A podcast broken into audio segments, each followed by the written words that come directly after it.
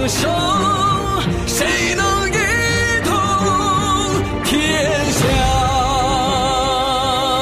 血染万里黄沙今朝谁家天下？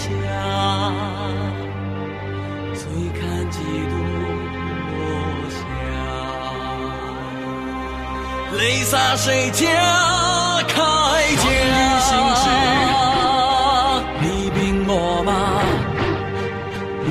写信修我兵家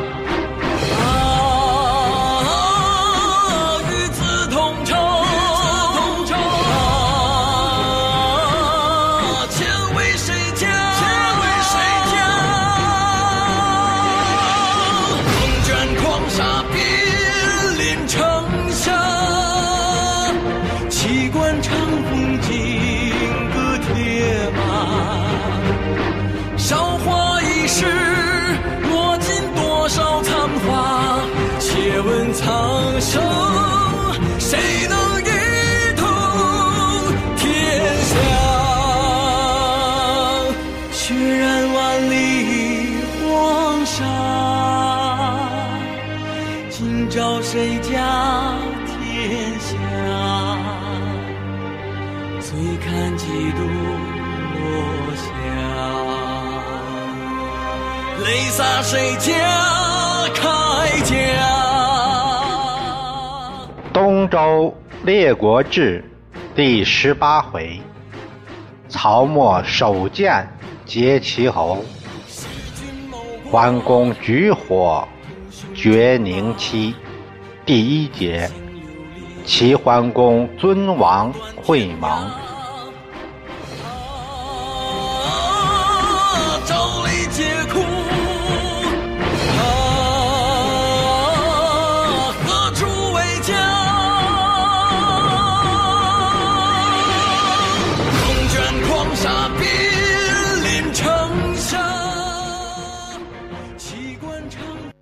周厉王。元年春正月，齐桓公，也就是过完年一上班，就向管仲请教：“寡人承仲父之教，更张国政。今国中兵精粮足，百姓皆知礼义，意欲立盟定伯，何如？”定伯想当方伯，就是这一方诸侯归他管，意思要当老大。管仲说啊：“现在诸侯比齐强大的可不少啊，南有楚，西有秦、晋，但他们都自以为大啊，不知道尊王，所以呢没能称霸。周王室虽然衰落。”实力不在，但他还是天下共主。自从东迁以来，诸侯也不朝贡了，所以才有了郑伯射箭，五国抗王。这样一来，列国臣子都不知君父啊，都快没这个意识了。熊通还自封为王，宋郑弑君，都大行其道。没人认为这是红线，也没人管，哪个出面来维持秩序呢？现在周庄王刚崩，离王新立，宋国的南宫长万弑君，啊，虽然得到惩罚，呃，但宋军的地位还没得到确立，这个。春秋时候有个规矩，凡是大夫拥立的新君，应该得到诸侯的承认，这才算合法。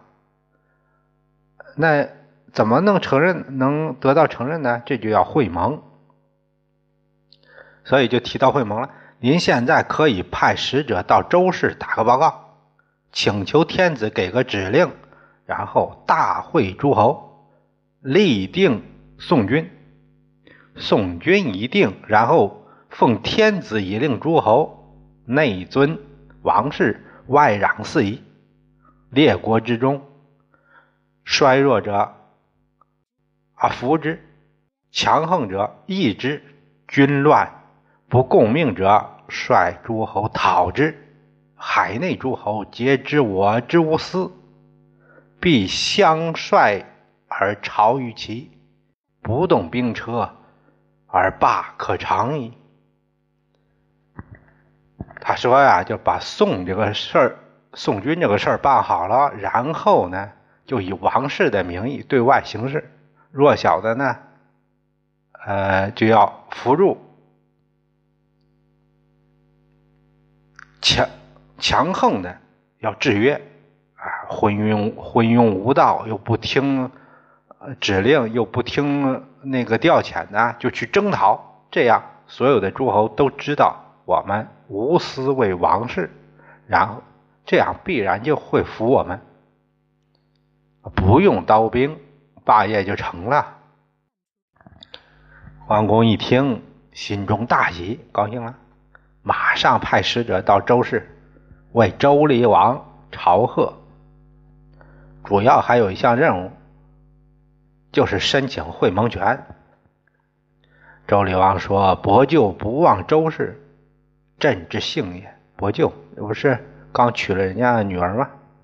啊，四上诸侯为伯舅左右之，岂朕岂有爱焉？那伯舅您还想着王室啊？这就不简单了。四上，四上就泗水北岸那一块地域啊，那这一块都由你来管理吧啊。我还练习，我练习什么呀？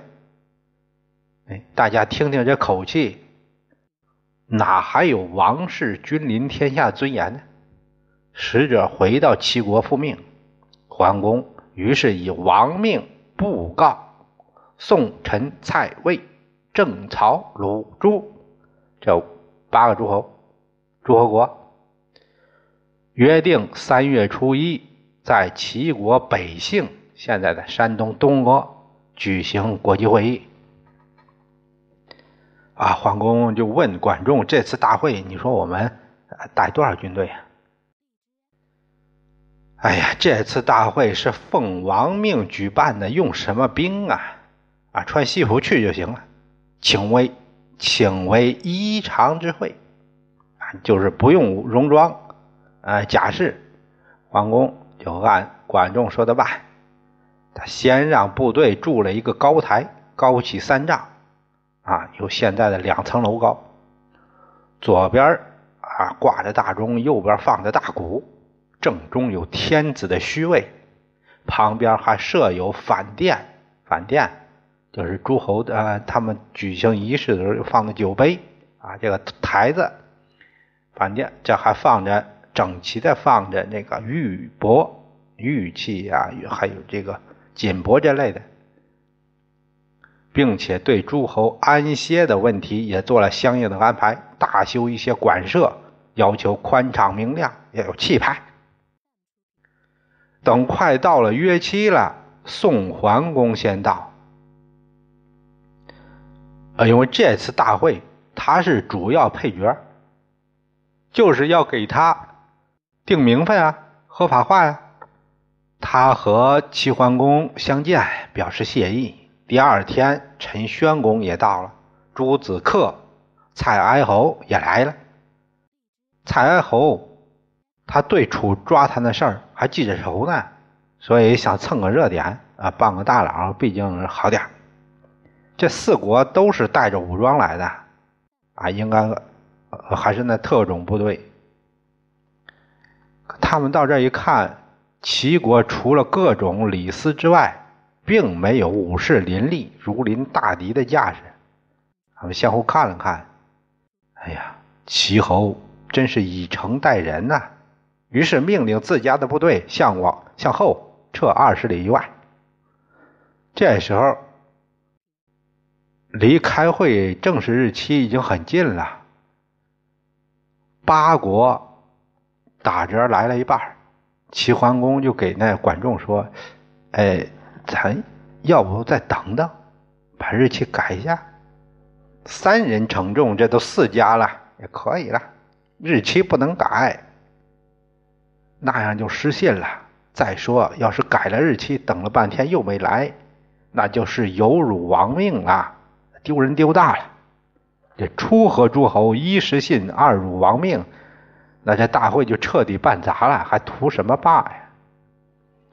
嗯，对。那你说我们是只开会呢，还搞不搞结盟呢？这个到时候看情况再定吧。现在人心不一，要是等等会完了，那大家都很和谐，那就那就再盟。呃，齐桓公认为这样很周全，好，那就这样办。三月初一这一天，媚爽。媚爽，媚爽，媚爽，就是天刚刚亮，蒙蒙亮，五国诸侯都集合在了坛下，啊，相见礼毕。桓公一拱手，王政久废，叛乱相寻，啊，孤奉天子之命，会群公以匡王室。今日之事，必推一人为主。然后权有所属，而政令可施于天下。我现在奉王命以行王事，大家得选个头啊，这样才能行令行令啊。呃，大家伙一听就开始讨论，想推举齐桓公吧，可人家宋是公爵，人家地位更高。但是宋是新君，刚上来的，他还指望人家齐帮着给证明呢，所以自己也不敢自尊。正这两难的时候呢，楚宣公楚纠，天子以纠合之命属助齐侯，谁敢代之？以推齐侯为盟会之主，啊。天子把这事儿都交给齐侯了，那就应该是他呀，哪个敢代替呢？这陈侯这样一说，啊，大伙这才有了共识。嗯，是，哎，只有齐才有这个资格。齐桓公当然要推辞一番，这是必须的啊，心里话，舍我去谁呢？要别人当了，那我不成了给别人做嫁衣了？齐桓公推辞再三，然后登上礼坛。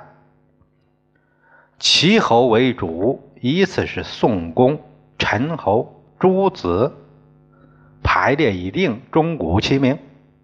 先在天子位前行礼，然后再相互交拜，叙兄弟之情。随后大家。发表了共同声明，由仲孙丘跪而读之，跪那儿读。某年月某日，齐、小白、宋、玉说、陈、楚纠、蔡、献武、朱、克以天子命会与北姓，共讲王事，济弱扶倾，有拜约者，列国。共讨之，诸侯拱手受命，大家也都认同这个主张。诸侯把这些应酬的事儿都做完，管仲站起来了。现在鲁正为曹，故意为王命，不来赴会，我们不能不逃。这一下子就到了实质问题上来了。原先是纸上的，现在就有辅助实践了。齐桓公把话就接过来了。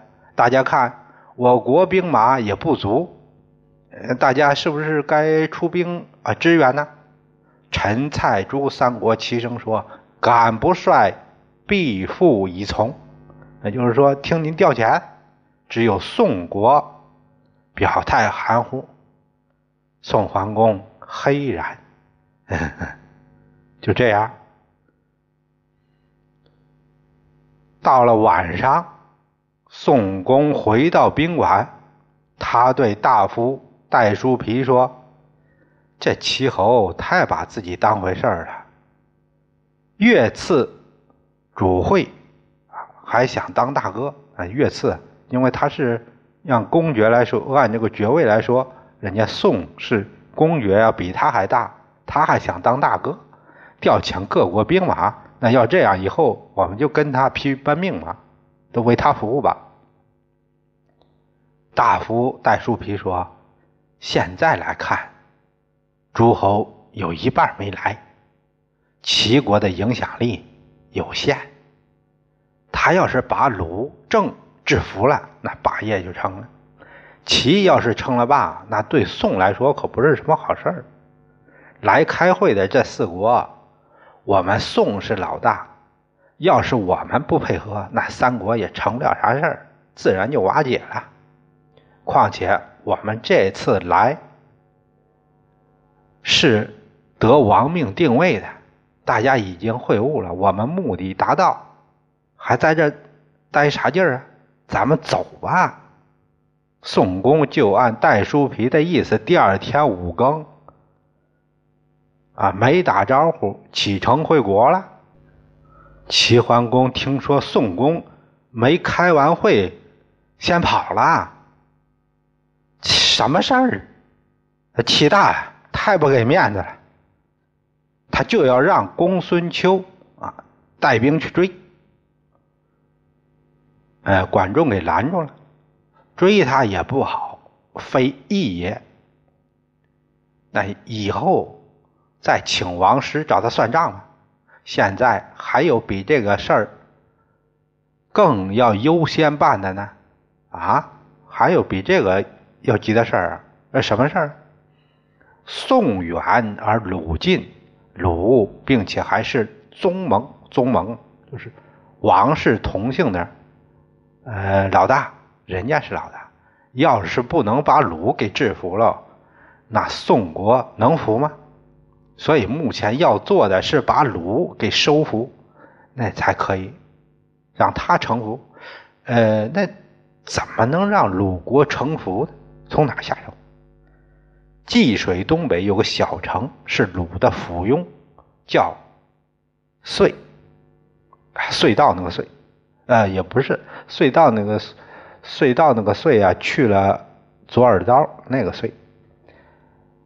国小而弱，也就四姓之国，我们可以重兵压制，拿下他不是问题，然后派使者。到鲁国，再指责他不来会晤，再给鲁夫人文姜啊书信一封。这鲁夫人一向是支持齐鲁两家示好的，所以他也会给儿子施压，这样鲁侯内破母命，外树兵威，鲁国就这样就搞定了。